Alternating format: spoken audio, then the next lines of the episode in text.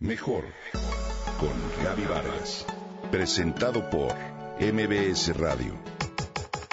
Comunicación, imagen, familia, mente, cuerpo, espíritu. Mejor con Gaby Vargas.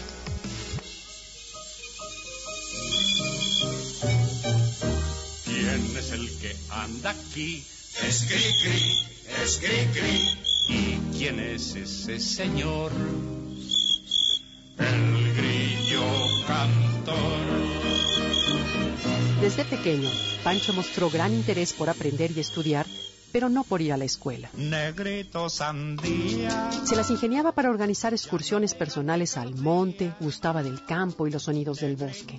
Aprendió más por sí mismo que en la misma escuela en la que estaba inscrito. ¿De quién te hablo? Nada menos que de Francisco José Gabilondo Soler, que nació un 6 de octubre de 1907 en la ciudad de Orizaba, Veracruz. Francisco gustaba de los idiomas, pero sobre todo de estudiar el origen de las palabras.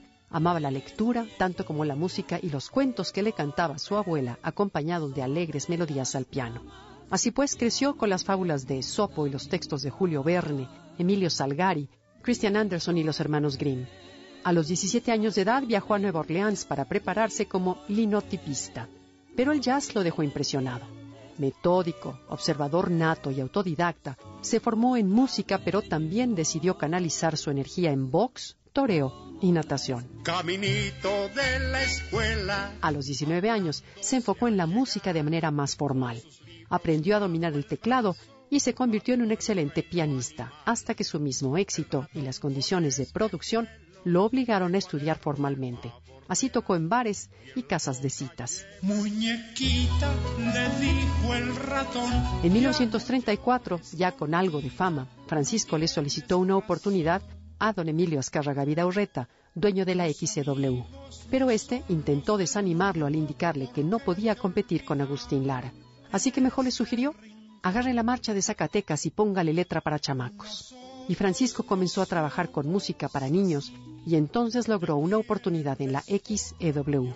Así, el 15 de octubre de 1934, se escucharon por primera vez las canciones de El Chorrito, El Ropero, y en un programa que se pensó que duraría algunas semanas, duró casi 27 años. Allá en la fuente había un chorrito. Ahí surgió Cricri, el grillito cantor que narraba casi todas las historias musicales que surgieron de la imaginación de Francisco y a quienes todos conocemos bastante bien. Las siete ya van a dar.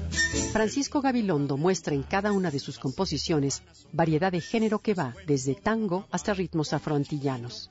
Su producción incluye 228 canciones y composiciones, de las cuales 120 fueron grabadas. La patita va corriendo y buscando en su bolsita. Llueve, Al agua todos, El sillón, Castillo Azul, Che Araña, La Patita, El Jicote Aguamielero y Camino de la Escuela.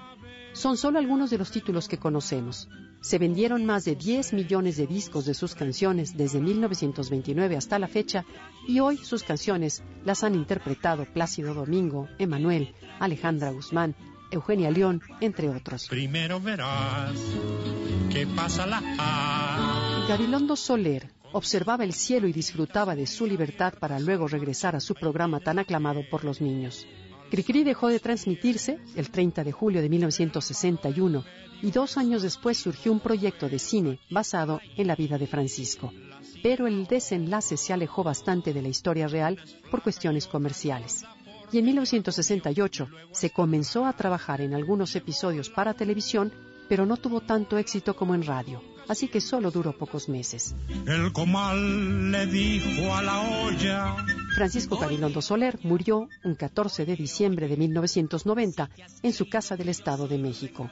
Hoy, sus temas son aún parte del acervo cultural de los niños y Cricri, un personaje cuya presencia pasa de generación en generación.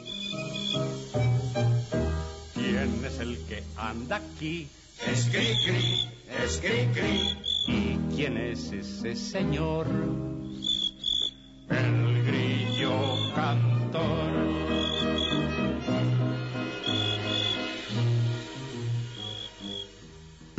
Comenta y comparte a través de Twitter.